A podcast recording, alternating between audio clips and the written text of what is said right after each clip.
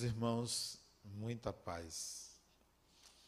Quando criança, não aprendia em casa o que era Deus. Não tinha a menor noção. Ainda jovem, ouvia as pessoas falarem de Deus, ouvia as pessoas se referirem a Deus, Criador, Pai, a rezarem para Deus. Mas eu não tinha qualquer ideia do que se tratava. Imaginava, na minha ingenuidade, inocência, que se tratasse, talvez, de um homem sábio, de um homem idoso, de um concessor de benefícios, mas não tinha o hábito de elevar o pensamento, de rezar. Meus medos não me levavam a buscar Deus. Meus medos me levavam, como qualquer criança, a buscar meu pai, a buscar um protetor terreno, e não imaginava que pudesse existir uma divindade que iria me socorrer, queria me trazer algum benefício. Mas via que nas pessoas da minha convivência isso era prática comum, buscar a proteção de Deus. Mas eu não fui criado desta forma, não formei minha ideia de Deus por qualquer conceito religioso próximo a mim. Não fui iniciado na religião. Talvez isso tenha sido muito positivo. Lá pelos 17 anos, jovem, entrei em contato com o Espiritismo e eu vi, depois de ler, falar sobre Deus, que Deus era a causa. Isso me confortou um pouco, porque minha imaginação não me levou a pressupor qualquer ideia a respeito de Deus, se era isso, se era aquilo, se era um homem, se era uma mulher, se estava aqui, se estava ali. Ao ler que Deus era uma causa, isso me deixou mais tranquilo. Bom, é uma causa, mas não rezava a Deus, não tinha o hábito.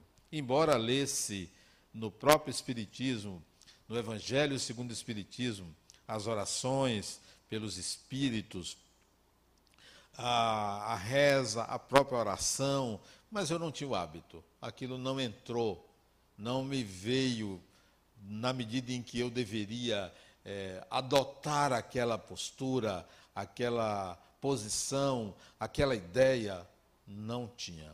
Um raciocínio muito lógico, matemático até, razão pela qual me enveredei pela engenharia, não me incomodava a ideia de Deus. Achava um artigo interessante, uma ideia interessante. É interessante porque, pelo menos, tudo isso tem uma causa. Interessante. Bom, à medida que eu fui adentrando no Espiritismo, 17, 18, 19, 20, 25 anos, 28 anos, eu li um livro que me perturbou consideravelmente que eu gostaria que todas as pessoas aqui lessem para se perturbar também. Né? Porque é uma boa coisa você estar perturbado, inquieto. Me deixou inquieto. O livro se chama, um livro fininho, talvez 100 páginas, 110 páginas, muito fino, cujo título é Resposta a Jó de Carl Gustav Jung. 1983 eu li esse livro. Aquilo foi uma ducha de água fria na minha ideia a respeito de Deus. Porque a leitura de resposta a Jó me colocou diante de um dilema.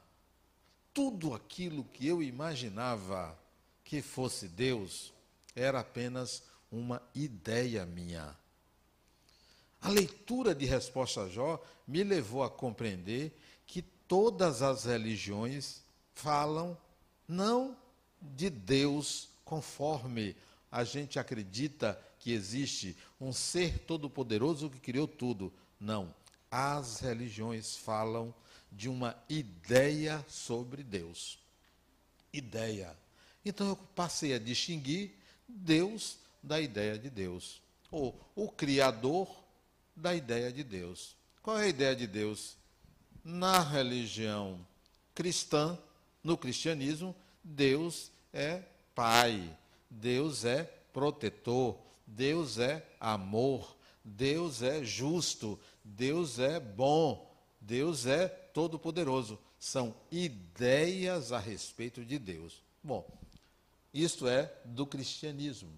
Você vai no judaísmo, Deus é o Criador, Deus é o faça-se a luz, Deus é o responsável pela existência do mundo, que elegeu um povo para divulgar as suas, os seus princípios. Então, isto é uma ideia de Deus. Você chega no islamismo, o muçulmano também tem uma ideia de Deus. Alá, Alá, o bom, Alá, o justo, Alá, o sábio e outros adjetivos que não se pode dizer pela própria religião. Então, o que é isto? Outra ideia de Deus. Você vai no budismo, aí você procura Deus. Não tem. No budismo não existe Deus. Então, cadê? Eles não, não acreditam, não existe. Isto é uma ideia a respeito de Deus, a sua negação não há. Então, isso tudo diz respeito a uma ideia daquela religião. Você vai no taoísmo, que há um tal que permeia tudo, você procura também a religião sem Deus. Segunda religião sem Deus, então, isto é uma ideia a respeito de Deus, a sua negação.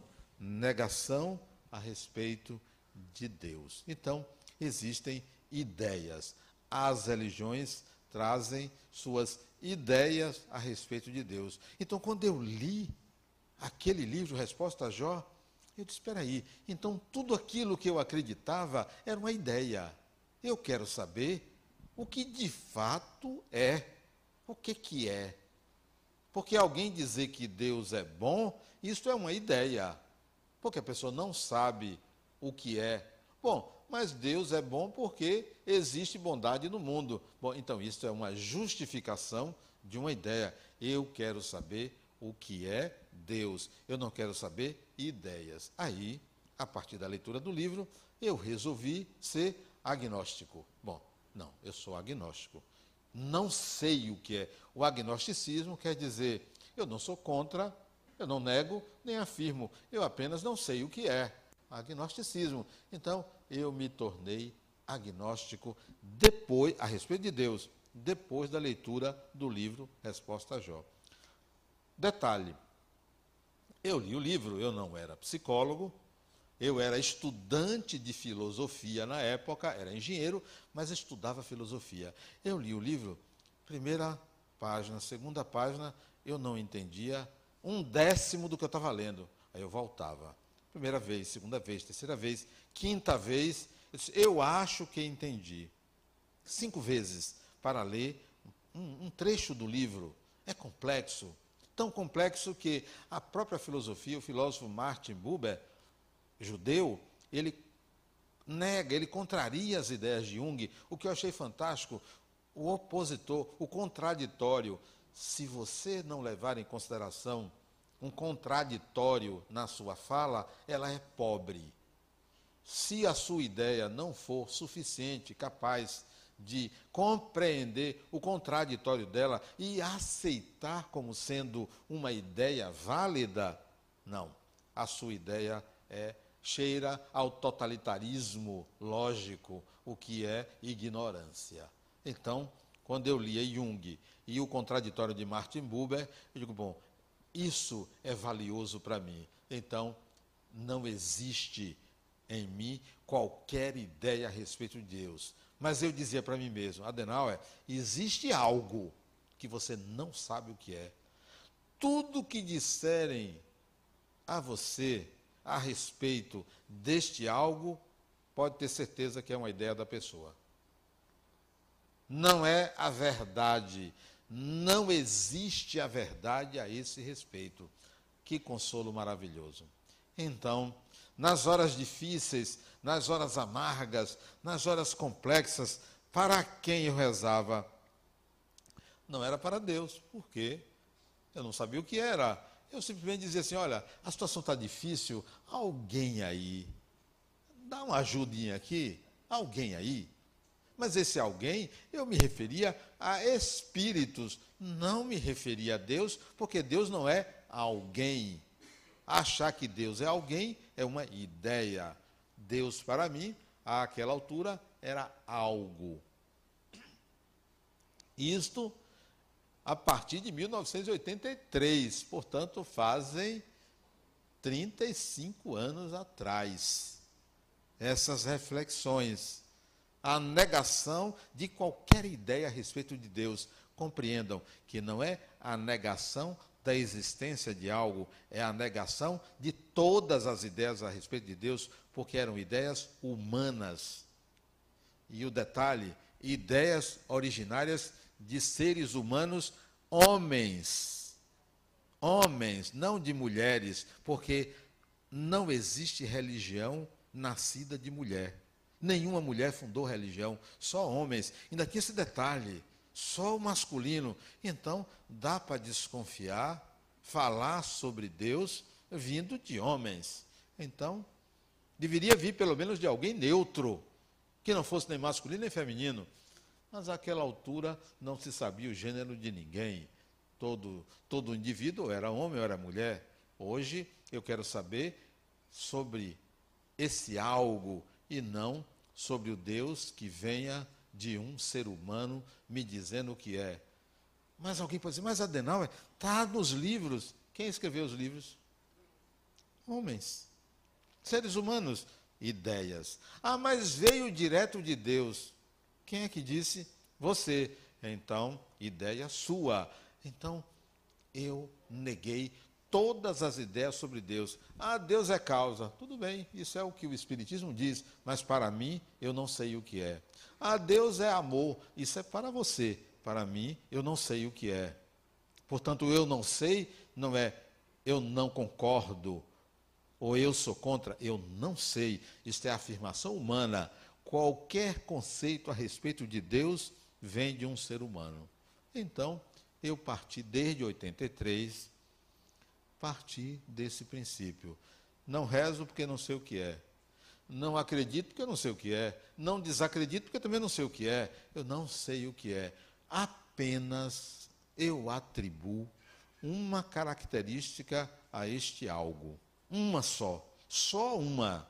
Porque é a única que é universal é a única que não tem resposta. Lá pelos idos de 89, 88, 89, eu entrei em contato com uma teoria que também abalou minhas estruturas a respeito do assunto. Eu li um livro chamado Os Três Primeiros Minutos do Universo. Os Três Primeiros Minutos. Eu ainda tenho até esse livro. Isto é, o que é que aconteceu depois do instante em que o universo se iniciou, nesse intervalo de tempo entre 0 e 3 minutos. O livro trata do Big Bang. Fantástica teoria, mas que não diz absolutamente nada. Porque uma coisa explode, uma coisa que não existia, então tem um alguma coisa aí que está faltando alguém dizer, não o depois, mas sim o antes. Então, a teoria do Big Bang esclarecia o universo físico, mas não esclarecia o algo. Cadê o algo? Ninguém vai falar do algo que gera o Big Bang? Isto é, a grande explosão que deu origem ao universo? Ninguém fala. Então, para mim, continuou o dilema não surgiu nada de novo até hoje, desde que se existe a história, que me dê alguma ideia a respeito de Deus, alguma ideia nova. Não tem. Bom, mas cada um de vocês pode dizer assim: olha, sabe de uma coisa, Adenal? Esse negócio é muito complicado. Deixe eu com meu Deus. Deixe eu ficar com Deus que eu acredito. Ok. Tem pessoas que têm um amuleto na, na bolsa e acredita que aquele amuleto tem é, sentido, dá força. Então fique com seu amuleto. Eu tenho um amigo que ele, Copa do Mundo, Ele usa a mesma camisa de quatro anos atrás, porque ele acredita que aquela camisa é que deu a vitória. Quando o Brasil tomou 7 a 1, ele jogou a camisa no lixo. Você pode ficar com as suas ideias, pode ficar com elas, são suas. Isso não quer dizer que esse sistema que você criou para você seja válido para sempre. É uma garantia de sua sobrevivência psíquica. Bom, lá pelos idos de 89, no meu agnosticismo a respeito de Deus, eu me deparei com um problema. Denauer, se você não acredita, se você não sabe o que é, como é que sua mente funciona para se proteger? E se você ficar maluco, para quem ou para o que você vai apelar para não ficar maluco?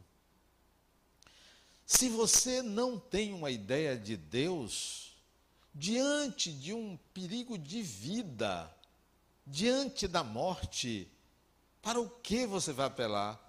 Aí eu respondi para mim mesmo e para as pessoas: ah, sabe uma coisa? Eu vou pagar o preço. Se eu ficar maluco, que eu fique maluco. Se eu tiver que desencarnar porque eu não acredito em Deus, que eu desencarne. Eu vou levar a sério. Isso é levar a sério. Eu vou levar a sério a minha desconfiança a respeito do que se diz sobre Deus. Eu vou levar isso a sério. Eu não vou temer. Por que não? Por uma questão de leveza. Minha mente é leve. O que quer que venha a acontecer comigo é para mim. Eu não devo negar eu não devo rejeitar o que é para mim. Se eu for numa estrada aqui e vier algo ao meu encontro e não tiver saída, isto é para mim e eu vou lidar com aquilo que é para mim. Eu não vou fugir feito uma criança ou não vou fechar os olhos diante de algo que é para mim. Então eu vou encarar aquilo que é para mim. Se eu tenho que negar qualquer ideia de Deus e isso me levar a desestruturar minha mente, eu vou entrar em contato com isso, eu não vou temer isso. Eu não preciso de nenhuma âncora, de nenhuma moleta para poder resolver algo que eu entendo que seja que me pertença, que seja para mim, eu vou encarar. Então, final dos anos 80, vamos lá, vamos adiante. Início dos anos 90. A questão para mim estava muito clara. Enquanto as pessoas, diante da realidade, se questiona se algo é bom ou se algo é ruim, enquanto as pessoas classificam as experiências como do mal ou do bem, enquanto vigora na mente humana que a dialética seja bem versus mal, Enquanto as pessoas pensam que a dialética seja espírito e matéria, a minha dialética não é essa, a dualidade não é essa. A dualidade é Adenauer, espírito e o que é Deus. Essa é a dialética. Esse é o dilema, este é o problema. Então, isto passou a ser o meu problema.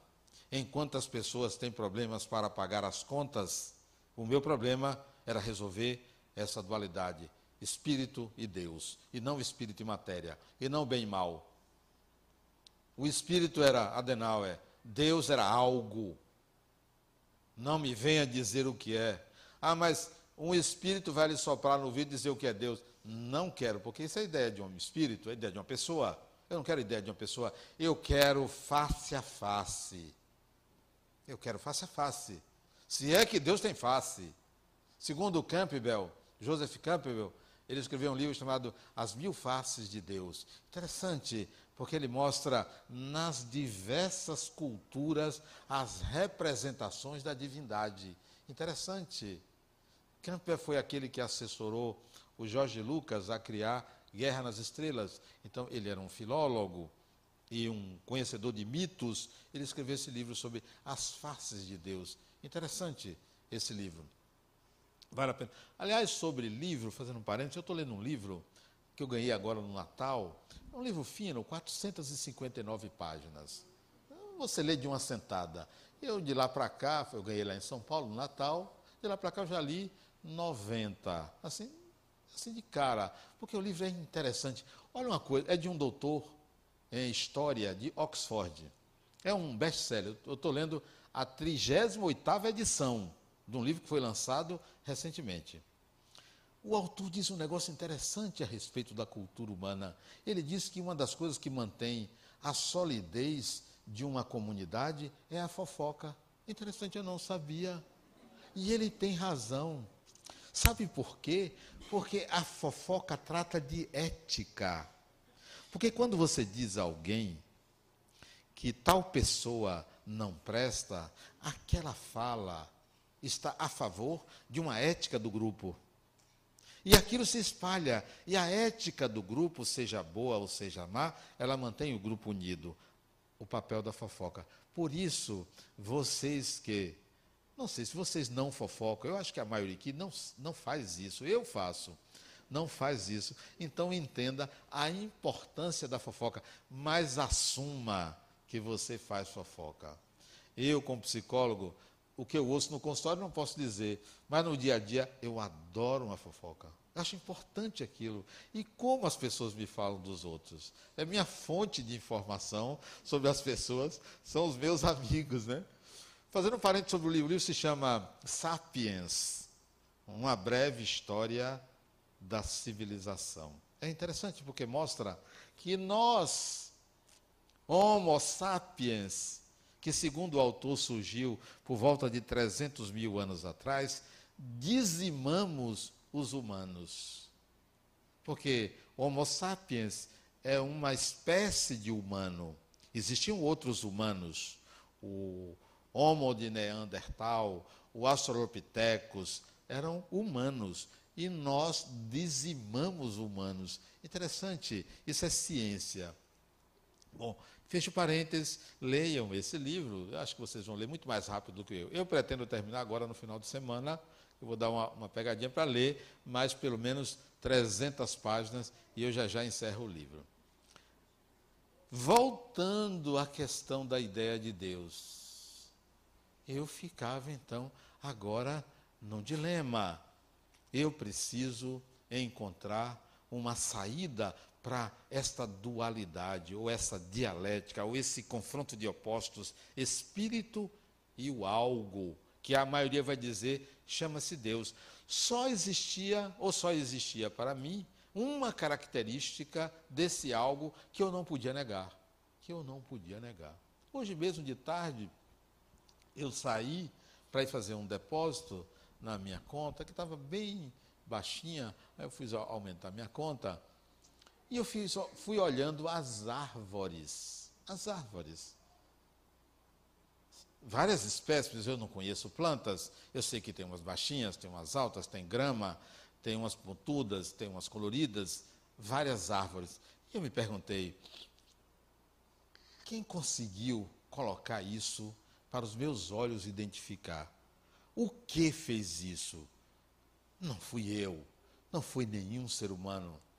O que fez um grão de areia deve ser esse algo. Então, a única característica que eu posso atribuir esse algo é aquilo que nós chamamos, ou que eu chamo de criador. Criador. Porque criou. Só por isto, criou. Porque é lógica a possibilidade de uma criação. Ela não pode ser algo da minha vontade, já que não sou eu a causa do mundo. Então, há um Criador. Esse algo eu chamo de Criador. Então, a dialética, a dualidade, o confronto, os opostos é espírito e Criador. Espírito e Criador. Esse era o dilema, esse é, é o dilema, mas ele foi resolvido. Interessante que ele foi resolvido. E eu me lembro que, quando ele foi resolvido, eu tinha por volta de 36 anos de idade. Eu tenho 63 para 36, dá quantos anos atrás? 27 anos atrás, esse dilema foi dissolvido. Eu consegui dissolver. 27 anos atrás. 1991. Véspera de 92, foi por aí. Acho que foi 92, 26 anos atrás. O dilema foi resolvido. Não rezava para Deus, não imaginava o que fosse. Era algo que eu buscava, mas não diretamente. Nunca me preocupei em eu tenho que encontrar Deus, não tenho que encontrar Deus coisa nenhuma. Esse algo tem que me encontrar e não eu a ele. Nada disso. Como assim eu vou procurar algo que eu não sei o que é? Não procurar nada. Olha, olha que que leveza para mim. Parece arrogância, né? Não, isso é leveza. Não, não vou atrás de Deus, ou não vou atrás do Criador. Não, se ele fez esse negócio, ele tem que, face a face, ele tem que se mostrar a mim, ele tem que aparecer, tem que fazer alguma coisa para dizer: olha, eu estou aqui. Mas nesse percurso, até os 36 anos, de 27 de 1983 até 92, eu estava numa busca que não era buscar a Deus, era buscar a mim mesmo. Eu começava a me enxergar, a me enxergar no mundo, a me enxergar entre as pessoas, a me entender meu papel, minha designação. Começava a me entender. Olha, agora eu já sei o que, que eu estou fazendo aqui. Já sei o que, que eu quero. Nessa época, eu era engenheiro chefe de uma unidade de engenharia. Eu dirigia mais ou menos 50 engenheiros. Euzinho. Estava no auge da minha profissão de engenheiro. Trabalhava em uma empresa e dava consultoria para a Receita Federal do Brasil, trabalhando com navios. Euzinho, aprendi engenharia naval. E eu me olhava em relação ao meu meio, à minha profissão, à minha família, ao meu corpo. Eu sei o que, que eu estou fazendo aqui, eu sei o que eu quero fazer aqui, nesta vida, nessa encarnação, no mundo. Eu sou um espírito imortal. 92. Aí, o Criador começou a me influenciar. De que forma? Não foi uma voz. Não apareceu, porque nem sei como é, acho que não é. Não foi uma cognição, uma compreensão lógica.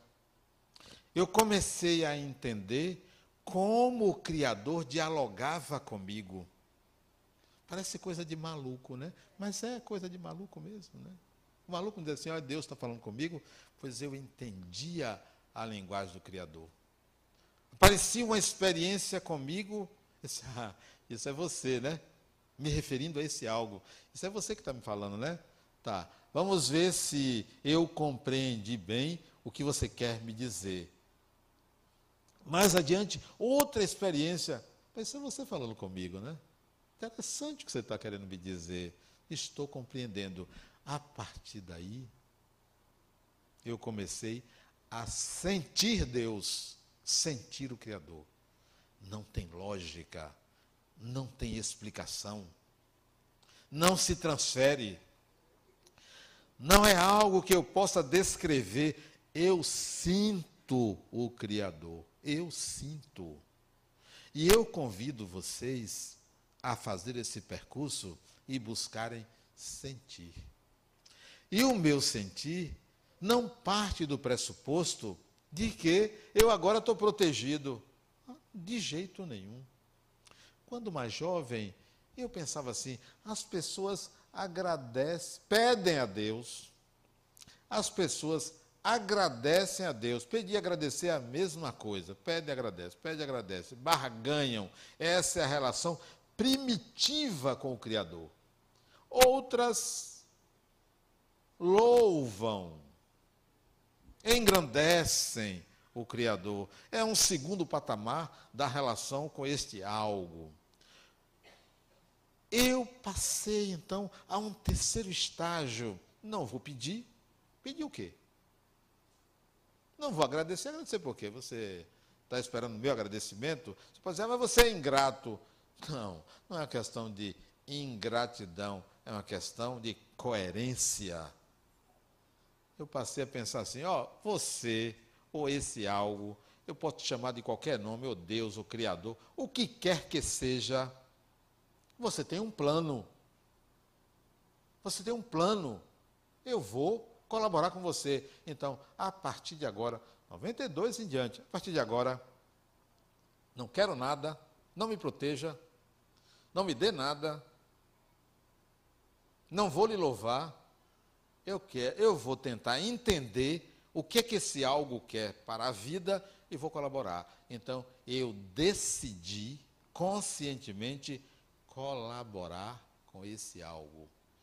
E aí ele vem como um sentimento profundo pelo coração, pela alma, a se fazer presente em mim. Isso não me tornou especial, isso não me tornou iluminado, isso não me fez abandonar minha casa, minha família, meu trabalho, ou isso, aquilo. Não, eu sou um ser do mundo, eu sou uma pessoa, eu sou um ser humano.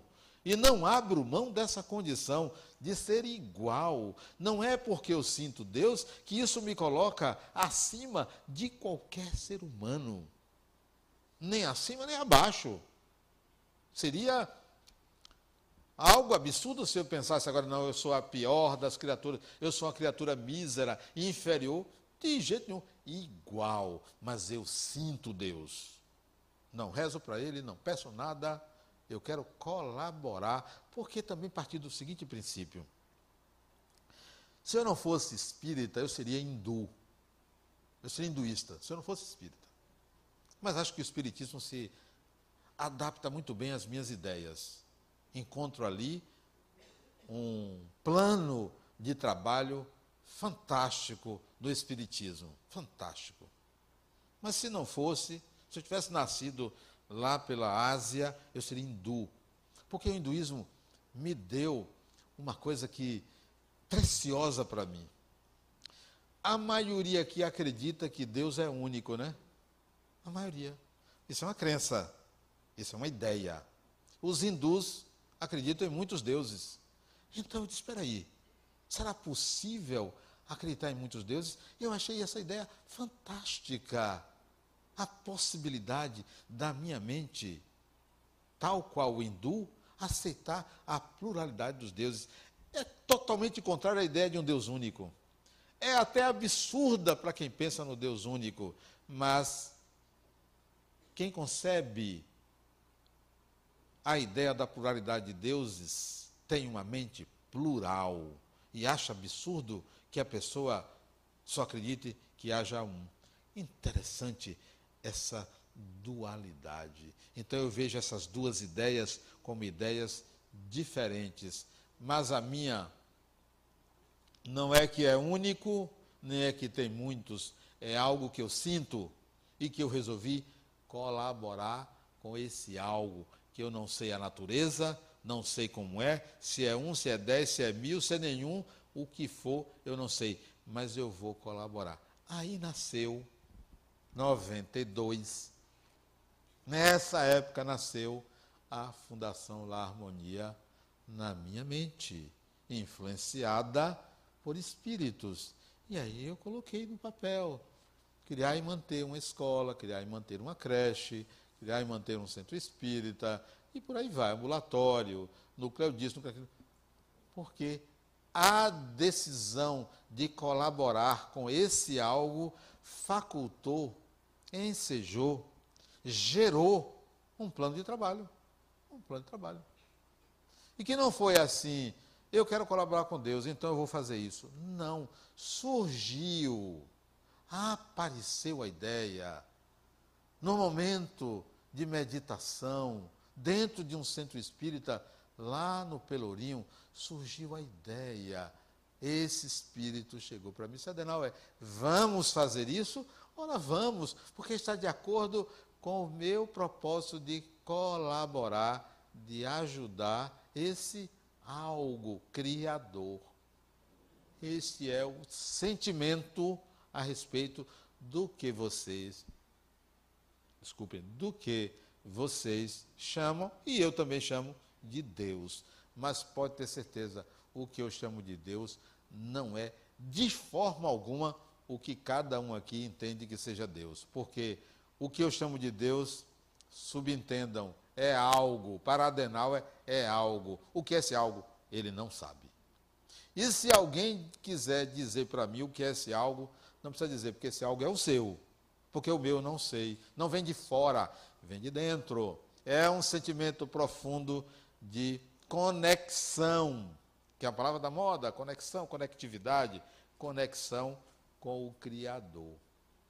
Quando eu desencarnar, o que é que vai acontecer?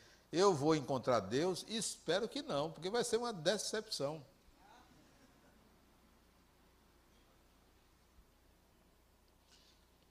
Eu prefiro não saber o que é. Acho que se eu um dia souber o que é, vai ser um empobrecimento muito grande. Você saber que uma coisa que era algo se restringiu a uma flor, a um copo, a uma pessoa. É você que é? Que pobreza, né? Não, não quero saber, não tenho essa curiosidade, não estou indo ao encontro de Deus, não estou. Você pode estar, mas eu não estou, não. Eu sinto, então não vou ao encontro. Eu não vou buscar Deus, eu sinto. Então não tenho que buscar Deus, eu tenho que buscar o incognoscível para mim, o incompreensível para mim, que é o quê? A mim mesmo. A mim mesmo. Eu tenho que tentar me enxergar mais, me perceber mais, realizar-me mais, alcançar uma compreensão a respeito de mim mesmo, subentende-se da realidade, muito maior do que eu tenho hoje. Enquanto isso, creio que estarei sentindo mais intensamente o Criador. Descobri também nessa trajetória, lá desde 92, esse negócio começou antes, mas em 92 eu comecei a sentir. Eu descobri que Deus, ou esse algo, adora pessoas apaixonadas. Adora a paixão. Vocês conhecem uma coisa mais intensa do que a paixão? Então, eu me tornei, a partir dali, uma pessoa apaixonada. Apaixonada pelo quê? Por tudo, por pessoas, por pudim. Adoro um pudim, sou apaixonado por um pudim. Apaixonado pela natureza, apaixonado pelo corpo humano, pela pessoa humana, apaixonado pela vida, pelo poste, pelo que for, apaixonado, porque cada coisa, cada elemento, cada átomo, cada célula, cada organismo, cada ser, é possível você ali entender a complexidade do Criador. Porque a lógica humana a decisão humana, a compreensão humana não é suficiente para explicar um único grão de areia. Não é suficiente. Não é suficiente para explicar que no átomo, na sua fissão, isto é, na sua separação, há uma quantidade de energia enorme. Não há lógica que explique isso. Então, tudo, tudo deve ser visto de forma apaixonada. Qualquer experiência, qualquer coisa. Ontem alguém me falou ao telefone, Denal, você podia fazer uma oração pela minha mãe, porque ela desencarnou a semana passada. Eu disse, que maravilha. Eu dizendo a ela, que maravilha. Mas como assim maravilha? O espírito se liberta, criatura. Todo mundo morre. Ah, mas ela estava muito jovem, 60 e poucos anos. Eu também tenho 60 e poucos anos. Não tem idade para se morrer, não. Não tem idade, não. Você pode morrer a qualquer tempo. Então, é o espírito que se liberta. O espírito precisa voar. Tenha outra compreensão. Eu entendo o seu sentimento, que não é pela morte. O seu sentimento é porque há uma saudade. Ok. Sua saudade deve permanecer. Continue chorando. Pode chorar. Mas, se você olhar para sua mãe, ela vai estar muito feliz por ter se libertado saudosa de você, se é que você era boa filha, saudosa de você, porque também se não era, não tem saudade de coisa nenhuma, se viu livre, né? Estou livre, né? Então, não, a vida não pode ser encarada senão pela paixão. Embora as religiões neguem a paixão. Neguem a paixão. Eu prefiro uma pessoa apaixonada do que uma mosca morta. Não se apaixona. Não, paixão é uma coisa terrena. Eu sou espiritual. Então desencarne, criatura. Você não é espiritual? Você está no corpo. Viva a vida apaixonadamente. Se apaixone até pelas suas dívidas. Porque pelo menos tem dívida, né? Tem gente que não tem nem dívida. Quer dizer, uma pessoa que não tem conexão com nada, não tem nem dívida. Uma dívida significa que você acreditou em alguma coisa. Né? Aqui, vocês não, não vão ouvir coisa diferente. Eu gostaria que todo mundo se endividasse comprando livros, se endividem, né? Se apaixone pela dívida que comprou um livro, né? Sintam a divindade, qualquer que seja o nome que você dê, Deus, algo incognoscível, ou qualquer nome que as religiões dão, porque são os deuses das religiões. Cada um tem um Deus, né? E não acha que o seu é absoluto. Apaixone-se pelas coisas e pelas pessoas. Pelas pessoas.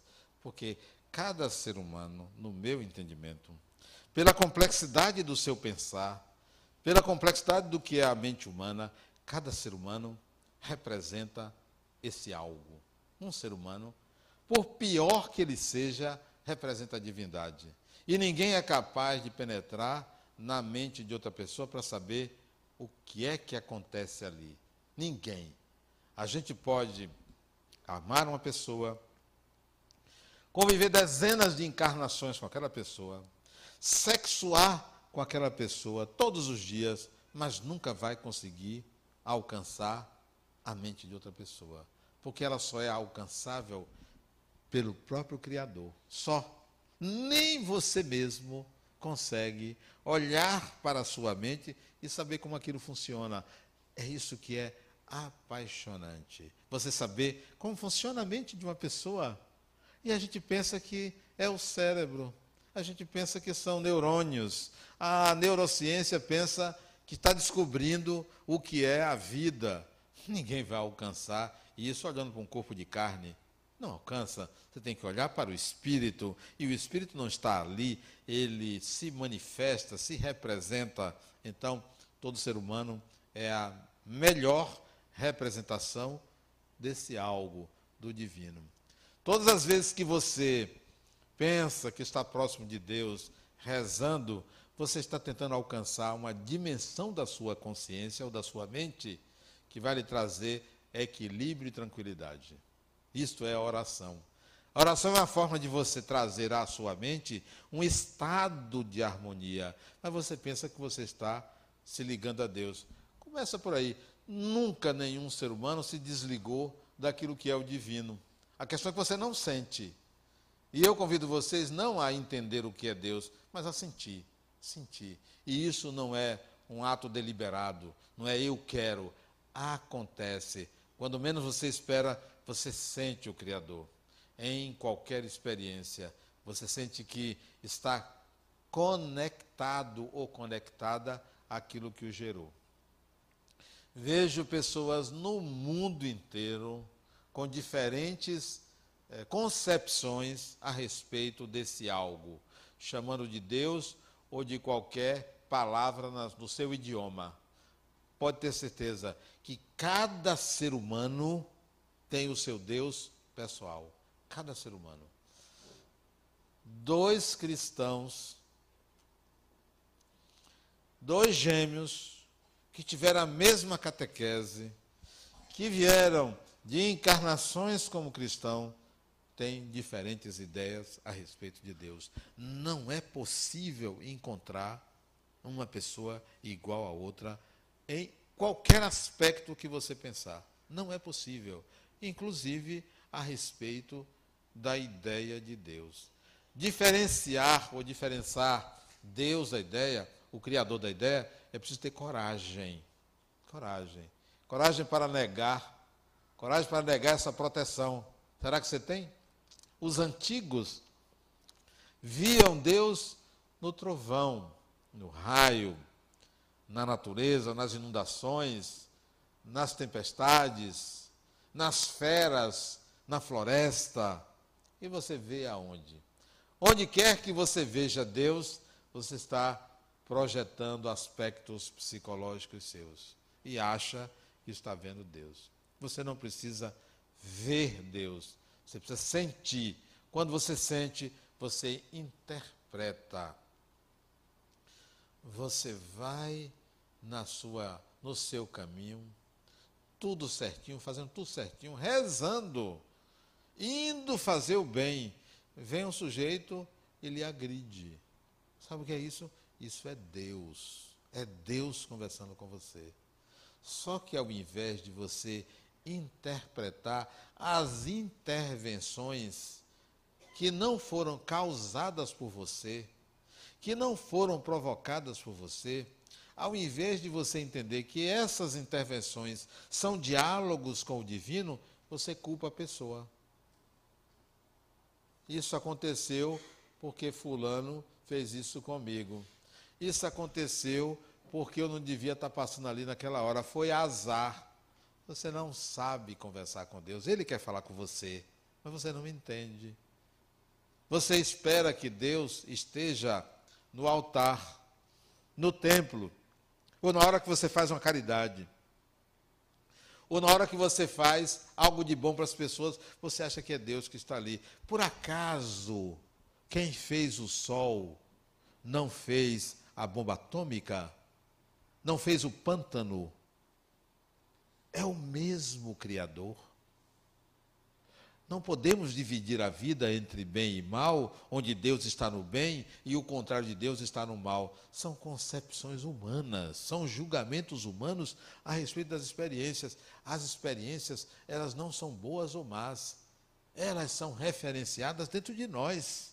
Às vezes o que nos parece que é um bem é um mal. Às vezes o que nos parece que é um mal é um bem. Então, esse julgamento reduz a qualidade do aprendizado a respeito daquilo, reduz a sua capacidade de compreender esse algo que você chama de Deus. É preciso ter coragem para sair dessa posição de medo. Não, eu tenho que acreditar, porque se eu não acreditar, imagine que será de mim se eu não acreditar? Eu não acredito em muita coisa. Eu não acredito em espíritos. Eu sei que existem espíritos.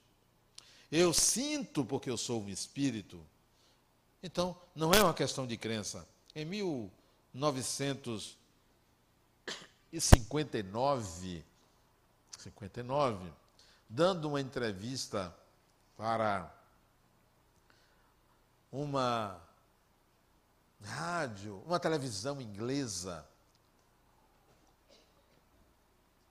O jornalista perguntou a Jung: O senhor acredita em Deus? Ele disse não. Aí o jornalista continuou: Mas, antes de entrar na sua casa, eu vi da parte superior da porta uma inscrição esculpida na pedra. Está escrito, senhor Jung, na entrada da sua casa, invocado ou não invocado, Deus está presente. E de fato, eu tive lá, isso está escrito em pedra, esculpido na pedra. Invocado ou não invocado, Deus está presente antes de entrar na casa dele. Então, em 1959, Jung, dois anos depois, desencarnaria. O jornalista perguntou, de novo, então o senhor não acredita em Deus? Como é que escreve isso? Ele disse: Eu não acredito em Deus. Eu sei que Ele existe. Há uma diferença entre crença e consciência de algo. Eu não acredito que esse copo existe. Eu sei que ele existe. Não é uma crença, porque a crença, a crença leva a dúvida. E a consciência é uma certeza íntima. Eu não acredito que existem espíritos. Eu sou um espírito. Eu sei que existem espíritos. Eu não acredito em reencarnação. Eu sei que reencarnamos porque eu sou um espírito reencarnado. Eu tenho consciência disso. Não é uma crença. Crença é quem está naquele estágio de será que é, será que não é? Bom, eu vou acreditar. Não. Eu não acredito que existe Deus.